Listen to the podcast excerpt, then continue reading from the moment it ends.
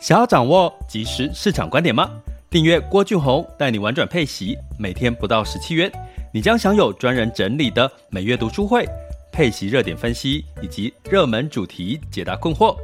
不论你想通过基金、ETF、美股或台股打造你的现金流收入，我们都能为您提供支持。点选资讯栏的订阅链接，了解更多。让我陪你一起投资理财。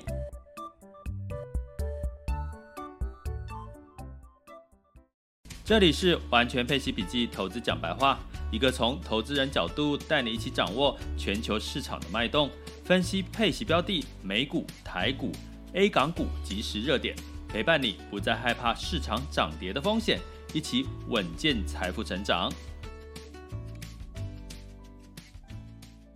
亲爱的各位，大家今天好啊！今天是二零二一年的这个八月二十六日了吼，那周四。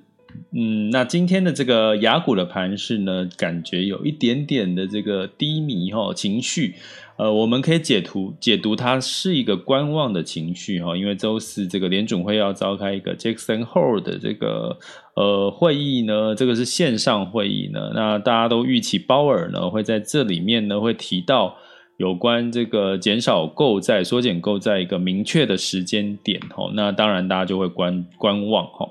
所以有时候是这样哈，如果你们没有听到我跟各位讲，今天有这个鲍尔，有这个鲍威尔哈，鲍尔鲍威尔哈，反正都是翻译嘛，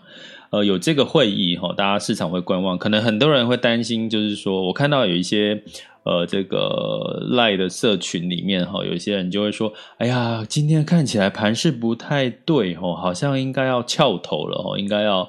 应该要去做一个这个就是下车的动作哈。可是呢，如果你有听到我讲说，今天其实在市场在等待一个利率会议，很重要嘛？大家知道这个美国的这个目前不管要缩减购债或者利率要不要调升调降，其实影响到市场真的比较大哈。所以你你一旦听到我这样讲原因，那你就会诶，好像你就觉得好像了解原因了，然后就会回去看现在有没有什么机会或者是一些市场的行情哈。所以这就是我要跟各位讲的，说有时候我们。很多事情的恐慌、恐惧，是因为不知道未来会发生什么事。哈，我常常讲，有时候在讲的时候，不经觉会想到，我之前在开车，哈，有时候我要去参加一个婚礼，他开，他婚礼是办在这个杨梅的这个高尔夫球场，大家有没有印象？杨梅有一个蛮高档的这个高尔夫球场，然后我就开车，然后。呃，因为第一次去嘛，所以我就定位用导航定位。那个时候应该好像几年前，好几年前，导航定位没有像现在这么精准吼。然后这个导航定位呢，就开开开开开，然后就给我导航到一个荒郊野外吼。本来那个时候是要吃晚餐嘛，大家婚宴都大部分都晚餐。然后本来是天还亮着的吼，就是那种快黄昏的时间，然后就给我导航到那种路越来越小条，我就想说。奇怪了，参加婚宴这个办婚宴的人会开会办在这个高尔夫球场，会这么的隐秘吗？然后当你就越开越慌哈，你就觉得那个看不到，慢慢看不到前面的路。然后呢，那个时候我印象中好像也是七月呢，诶，不可能，应该不是，因为农结婚应该不会有人办在农历七月的时候结婚吧，对不对？哈，所以呢，那时候就开始越来越忙，就想到说，诶，是不是？那什么那种鬼遮眼什么的，就于是呢，下一个步骤，因为我看不到前面的，我已经开到看不到前面的路，然后我就想说，好，那我就倒车回到那个比较宽阔的大马路，然后呢，再重新的打，我用打电话了，因为那个导航已经没有，已经每次导就导到那边，然后呢，我就打电话问，然后就问这个他们那个婚礼的这个。会宴会厅的这个人，他告诉我：“诶，你可以怎么走？有看到什么明显的指标？然后怎么样怎么样走？然后我还到才到了那个婚宴。所以呢，我不知道大家有没有这种经验，就被导航导到那个，就是导到一个地方，他说这是什么鬼啊？然后就说到达目的地，然后那个语音就说到达目的地，然后你就会想骂脏话，说这里是什么地方？”所以呢，其实我讲这个是说，其实如果你有这样的经验，你会想到说，其实当你看不到前方目的地，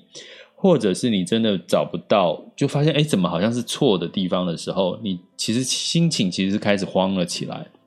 你会恐慌，那你恐慌呢，就会想说啊怎么办？然后就开始情绪恐慌之后，你就会想，脑袋真的会浮现说啊，是不是鬼遮眼了？是不是被被那个呃遇到什么什么排咪啊，什么什么事情哦？你就很奇怪，你脑袋就很不自觉就会想到你联想到那些事。可是如果你真的静下来心去想，不行，我现在在想，嗯，那我现在可以怎么做？我可以倒车，呃，回到大马路，然后再打电话问人。我觉得这应该是比较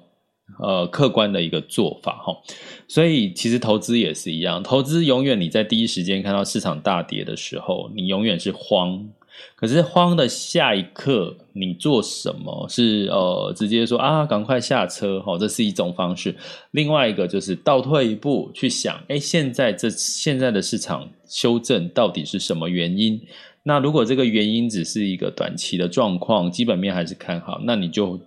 去找打一通电话，就像我刚刚讲的，我我去找不到那个导航已经帮不了我，所以我打电话去问这个宴会厅的人怎么走。所以你下一步应该是去找到指引你接下来的方向是在哪里的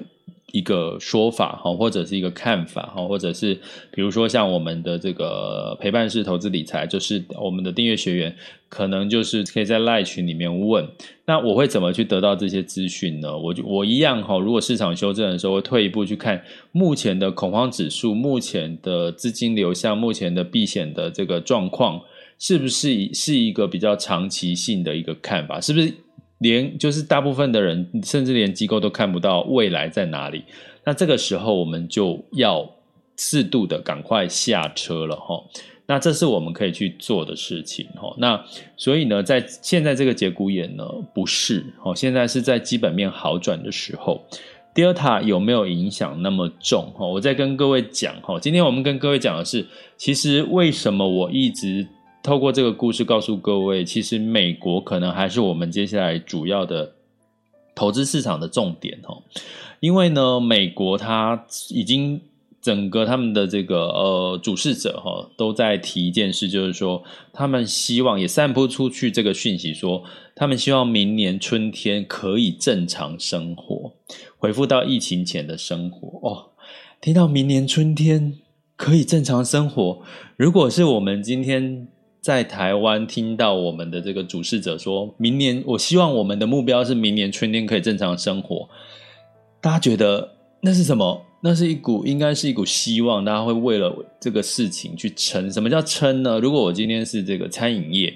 我至少知道我明年春天有机会就解脱了这个困境。哈，如果我今天是这个健身房，我至少知道我到明年春天，我撑到明年春天，我就会看到春天了。那你至少就知道我下一步应该要放弃，还是我还可以继续撑下去？好，同样的逻辑都很清楚哦。就是说，如果你今天是创业，你今天是一家公司的老板，你到底要不要撑下去的关键是在于你要撑多久。所以呢，我觉得美国他做对了一件事情，就是说他开始释放明年春天。要让居民正常生活这件事情，我觉得它会让各行各业知道我什么时候可以止血，我什么时候可以回到我以前的营业额啦，或者是营收。所以呢，我觉得这件事情就是很明确的目标，这件事情对美股来讲是一个利多吼。那为什么它是一个利多？我们来讲几件事事实呢，你就可以知道。然后我们再对照到亚洲的状况，我就要跟各位讲，其实今天的结论是，其实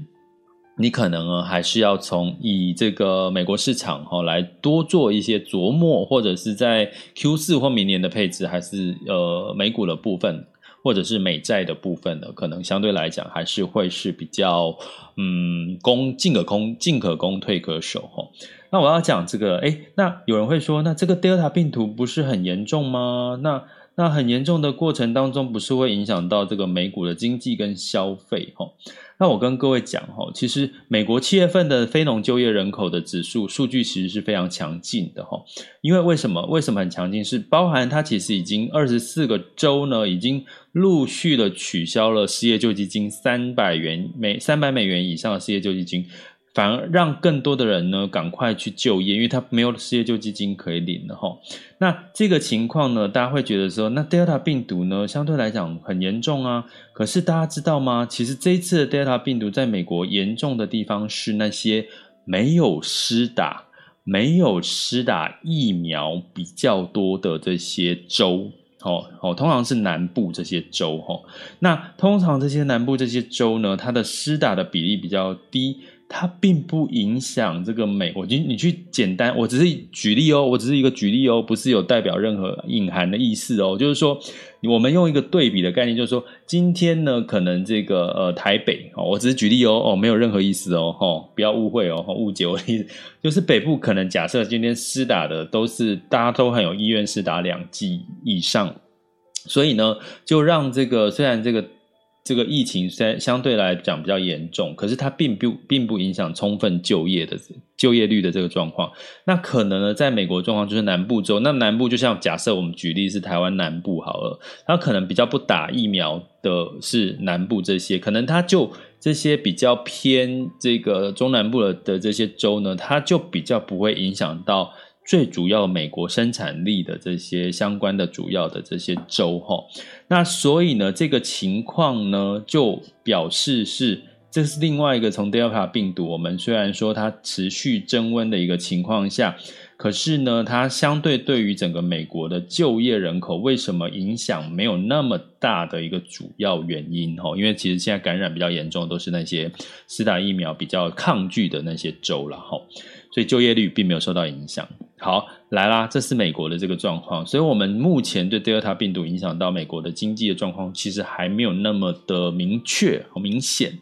那第二件事情就是我们常常在讲的，就美国拜登总统说他要一点二兆的这个基础建设，哈。那目前看起来应该有机会在九月份开始，哈，开始去实施这件事情，哈。那一点二兆呢？这个计划我给各各位稍微复习一下，它其实是。八年的一个基础建设的计划要花花到一点二兆，那前面五年呢，它会优先拨款九千七百三十亿美元呢来投资，投资在哪里呢？投资在像这个铁公路基础建设啦、港口电力哈，甚至跟所谓的。环境保护，也就是我们在讲的 ESG 的题材，哦，社会责任 ESG 题材相关。那这个环境保护，这个电力呢，这些港口这些基础建设呢，跟哪一个也有关系？当然就是电动车哦，电动车的这个概念。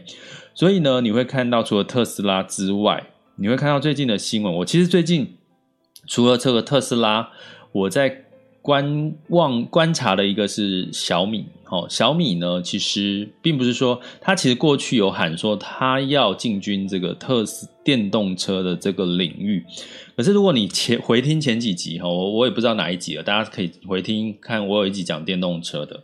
其实电动车的关键是来自于这个自动驾驶。哦，它不是，它是软体，不是车。车可能会越来越卖越便宜，然后重点是充电桩的布局要越来越多，越来越多充电的地方。哈，那这个大家应该可以看到，充电的地充电的地方越来越多，充电桩越来越多，所以这个电动车会越卖越便宜。可是关键的技术在于自动驾驶。哈，那基本上这个特斯拉是自己研发这个 FSD，就是自动驾驶系统。那小米它最近买了一家自动驾驶的这个软体设计的公司，我忘了它的名字哈。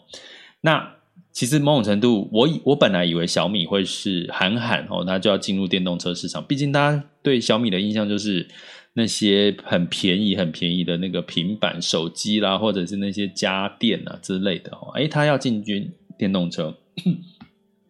那姑且不论他成功与否，但是他真正做对的一件事情是，他去并购一家所谓的自动驾驶系统的一个公司，哈，所以看起来好像是玩真的。观察，哈，我我喜欢去观察这些这些科技业他们的动作，哈。那同同时也提供给各样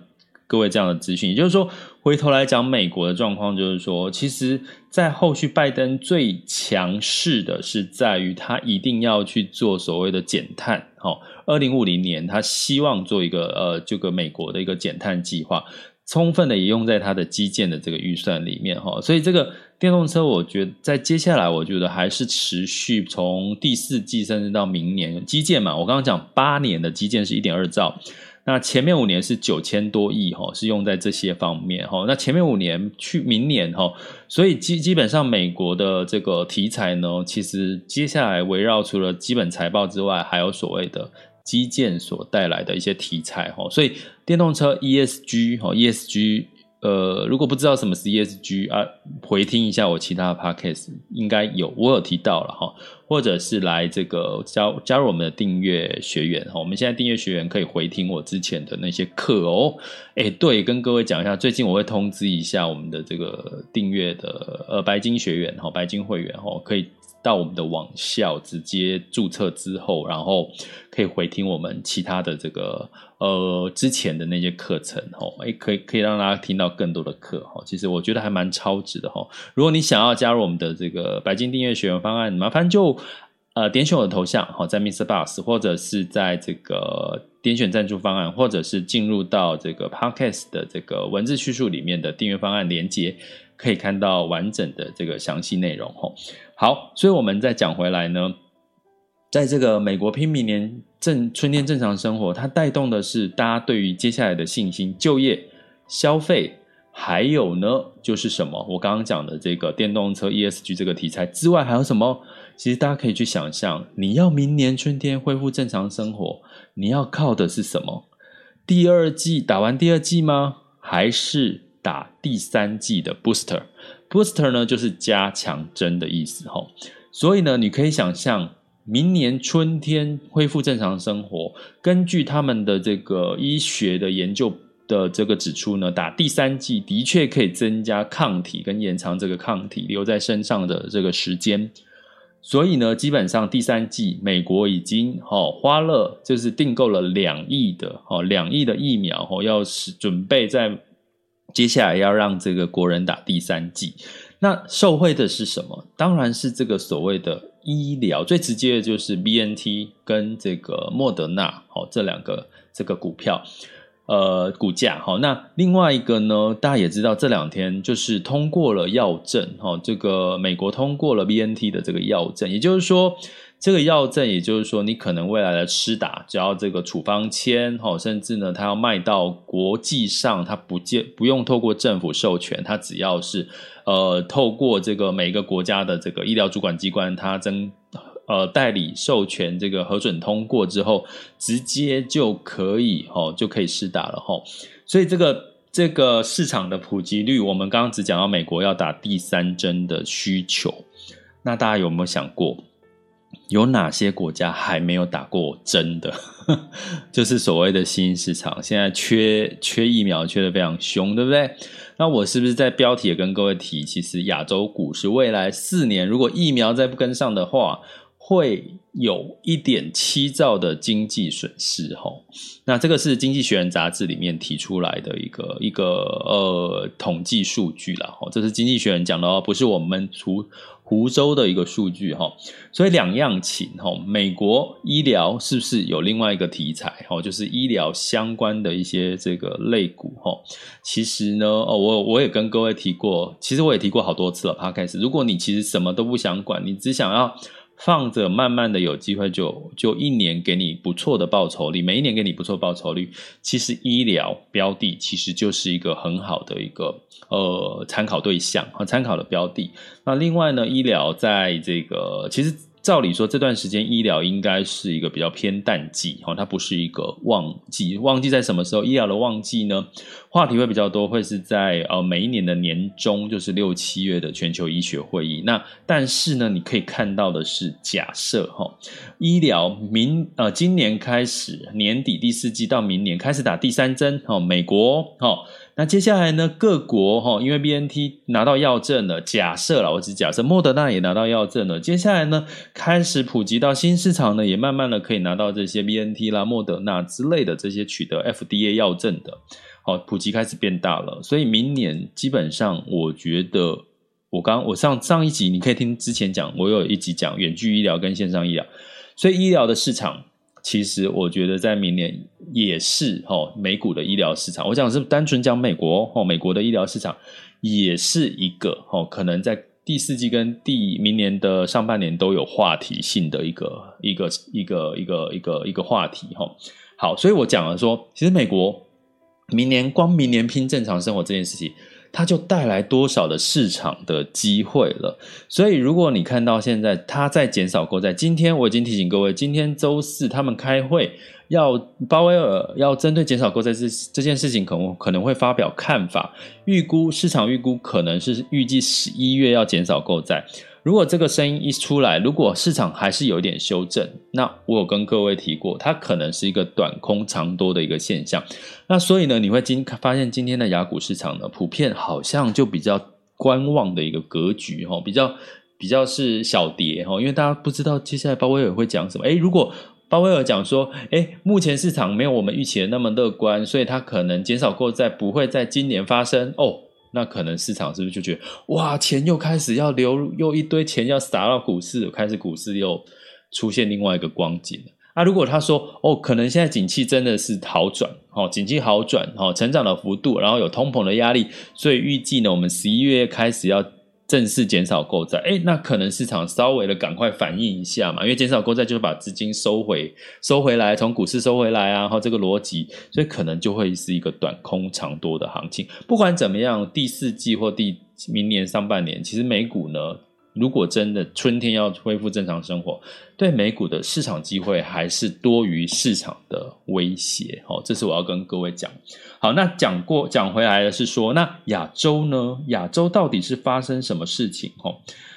经济学人》杂志呢，基本上呢，它它公布了就《经济学人》智库啦，哈，智库它公布了最新报告，因为疫苗的接种速度太慢了，对全球经济带来重大的冲击。他预估未来的四年，总全球的经济损失会高达二点三兆美元，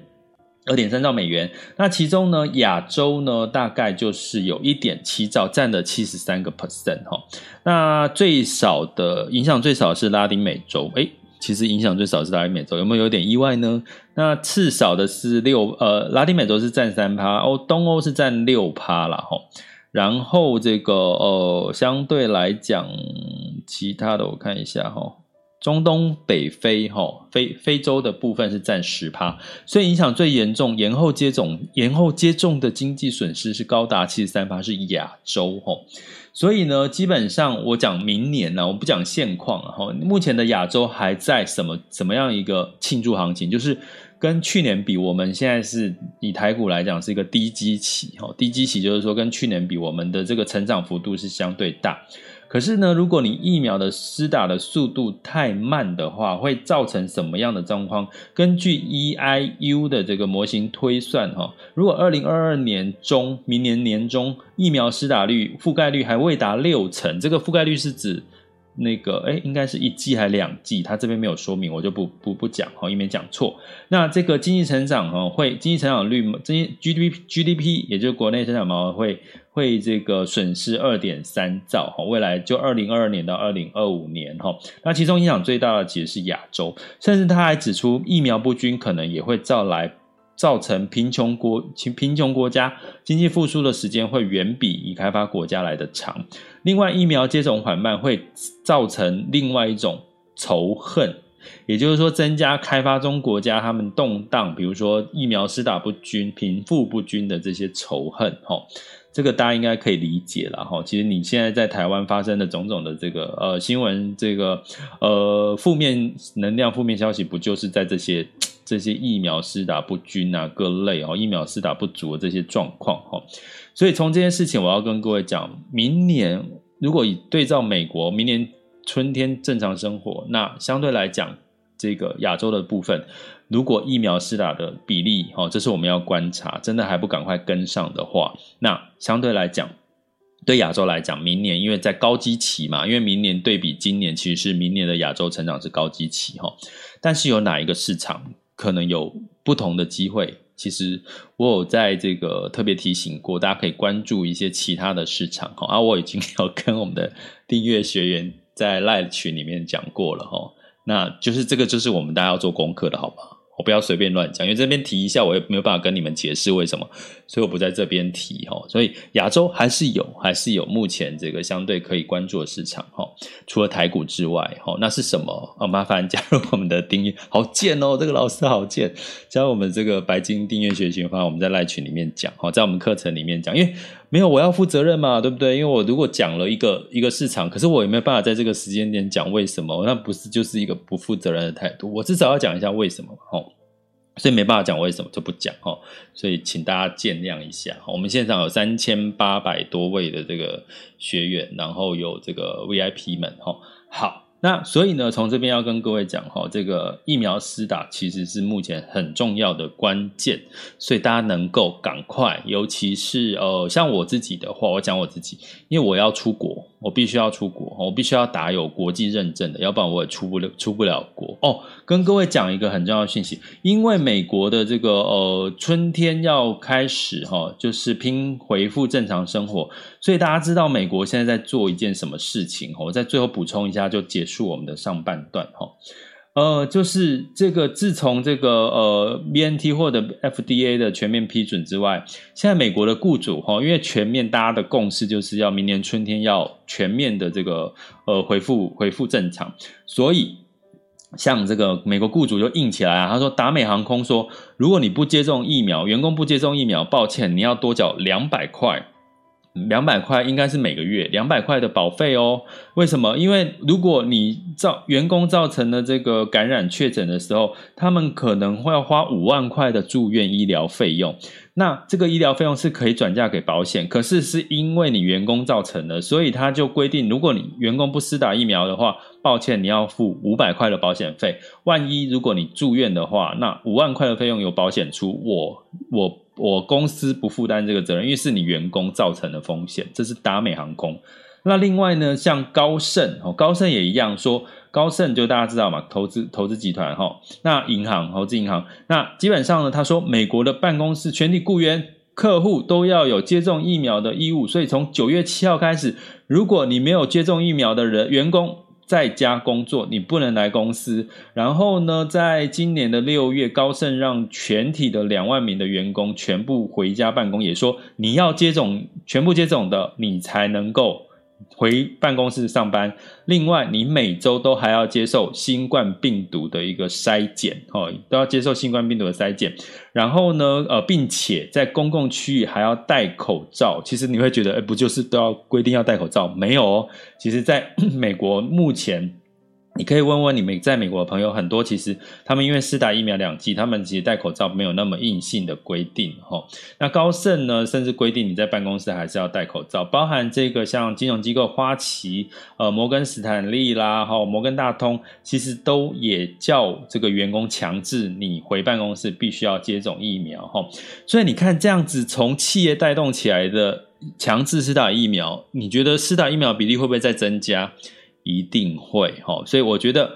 一样嘛。我讲一个专，我讲一个结论，就是说你一定要有一个目标，然后目标下放到所有的企业跟个人都能够执行，你才能够大家老百姓有一个依循的标准，然后依循的标准，你企各行各业就有信心。我知道我什么时候可以恢复正常，你就知道我要不要歇业，还是要不要继续撑下去了。所以我要讲投资美股最大的。呃，确定因素就是说，至少你会知道你投资它的风险在哪里，以及投资它的机会在哪里。哈，所以就是跟各位讲，哈，这是我们从美股恢复正常生活看到的美股的市场机会，以及亚洲可能缺疫苗所带来的损失风险哦。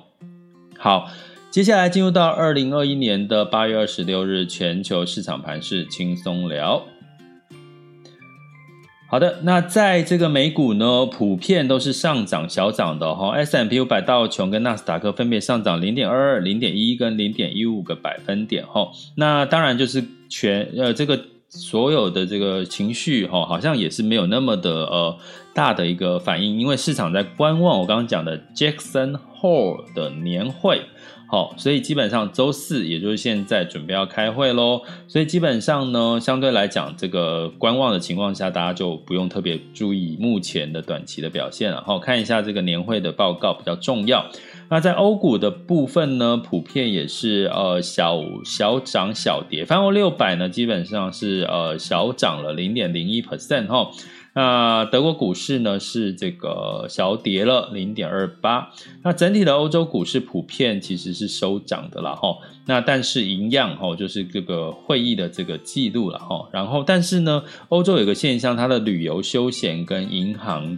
类股相对表现的比较好哦，所以代表呢，这个相对来讲，他们对于后续的这个景气复苏哈，消费应该是比较偏乐观的哈。我们可以用这样的方式来解读，所以目前欧美股市还是比较。偏呃比较容易看得懂齁，那但是雅股大家会觉得比较看不懂哦，包含这个都在疫苗这个，自从日本的这个冬奥之后，其实它的这个确诊人数也开始在增加，所以。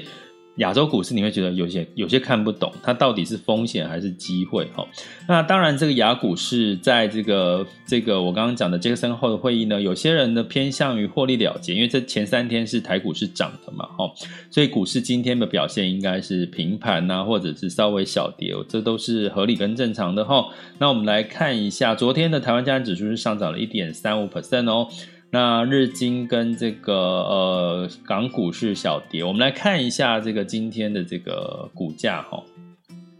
啊，等我一下哈。啊，时间十二点三十二分了。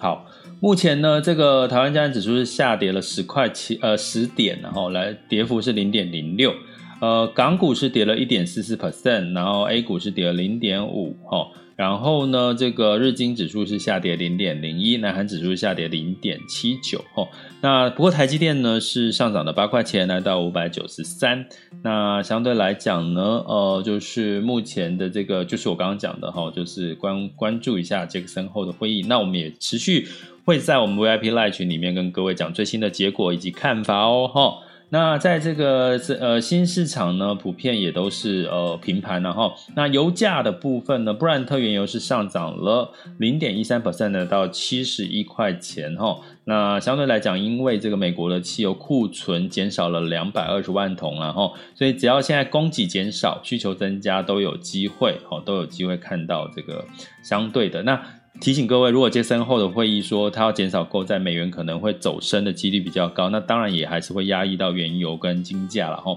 那外汇市场的部分，美元兑换台新台币是二十七点九，那美元兑换人民币是六点四七哈，美元指数是九十二点八三哈，差不多是这个样子哈。那这个目前的十年期公债殖利率已经来到一点三多喽，有在往上反弹喽哈，也代表开始恢复到正常了哈。那我们预告一下我们的这个这一周，呃，就是我们一呃八月份的 EP 零二的这个。呃，就是我们的主题课哈，我们这个订阅学员的主题课会谈一谈这个公债殖利率的一些呃状况，以及我们这个有关当冲一些事情的一些看法哈。所以有兴趣的话，麻烦点选头像或者按赞助方案，或者在我们的 Podcast 或者是粉专的这个文字叙述里面，呃，点选我们的订阅方案的连接，就会看到详细的介绍说明。然后另外呢，我们在九月十五号呢会是一。呃，九月十五号会是一场这个呃讲筹码面，好、看这个主力筹码面，学如何上下车的一个技巧哈、所以大家有兴趣的话，把九月十五号就是一样点选哈、哦，这个订阅呃点选连结都会看到这个课程。那目前是一折早鸟价，哦，所以基本上大家可以把握这个机会。好，那我们接下来就进入到我们的分享交流时间。我一定要按这个 D 哦。其实你已经点了很多次，你真的要分享吗？Hello。Hello，你有要分享吗？或要聊天吗？好，应该是没有哈，有吗？Hello，你在线上喽？好，没有哈。好，我按 Eason。好，我接一下 Eason 哈。Hello，Eason，你好，是。啊啊，我我想问，就是因为常常你都会在直播的时候有聊很多，哎，哪个哪边哪边明天会有什么什么的，像刚刚有提到一个杰森后，那我讲太多了是不是？你的意思是？不是不是是是，我我我想问，就是这这些，因为我才刚接触这个东西，大概还不到一年，他感觉他好像就是一年会周而复始的不断会开一些会啊什么的，那这个杰森后是主要是他。是是是什么样的原因会开这个会啊？然后或是他有什么定期的时间吗、嗯、之类的？对，我想好就好奇。其实联准会每一个月或者是每半年、每一年都会有一个不同的会啦。那每一个会的主题不太一样。那这个为什么叫 Jackson Hole？是因为它开会的地点在 Jackson Hole 这个城市啊。所以他们都，我们都叫它就 Jackson Hole 这样子的一个会议，所以它其实是它的一个年会。那因为疫情的关系，所以他们是采取这个所谓的这个线上会议的一个方式。对，所以其实的确啊，联准其实就这也，你讲到这里是个很好话题。其实，其实我觉得这个呃，尤其是这个财经啊，或经济哈，经济主管机关，其实有时候你如果固定，比如说你已经公布好一年，我就是每个月要开会，什么时候开会？那基本上呢，你就会让我们这些在下面的老百姓或者是投资人会知道说，诶，你接下来呢可能会发布什么样的消息？啊，你发布之后，其实对市场就是一个很好的沟通嘛，对不对？因为你比如说你发布了，那你就知道接下来他们的态度是怎么样，那你就比较知道市场接下来的方向是什么。对，所以为什么呢？美股呢，通常很多人长期会比较投资美股，是因为它有很多的标准是。公布让大家知道，比如说，你知道联准会它的目标是什么？联准会它的功用有两件事是它的这个功课，也就是说，它只要做到这两件事情，它就算是有这个它的 KPI 算是有达标了。哪两件事情呢？第一个就是充分就业，哦，这是他在管的。那第二个事情呢，就是它的通膨，哦，它的通膨的指数，哦。那这两件事情呢，基本上就是他们在关注的，所以他们会为了达标，比如说 这个 失业率，长期失业率可能要维持在四或四点五，那这个通膨维持在 将近二，诶，我的声音怎么突然变？所以基本上呢，就会有一个标准，就是只要它失业率高于这个标准，那联准会就会做出所谓的降息啦，或者是。刺激景气的一些方案，如果是失业率低于这个标准，诶，那他们可能就会考虑升息什么，所以反而对 我们投资人来讲，它是比较容易透过这些状况判断美股接下来的走势。嗯，哦，了解了解。所以基本上只有嗯，你说是哪一个国家有？基本上欧美，欧美都有这样子的一个固定的会议。可是呢，好像呃，其他的国家你就比较没有那么明确的一些会议。那当然也是因为这个美国的会议通常就是一个指标啦，就是你会看到它影响的是什么？影响层面就是美元呢、啊，影响到它的利率啦，影响到它的债市啦，影响到它的股市啦，影响到它的就业率啊，大概是这样子。对，了解了解，谢谢老师。好，不客气。好，那就谢谢医生的这个问题。其实医生问题都很棒哦，其实让大家可以多了一个收获哦。好，那时间不晚了，这里是郭俊宏带你玩转配息，给你及时操作观点，关注并订阅我，陪你一起投资理财。我们下次见，拜拜。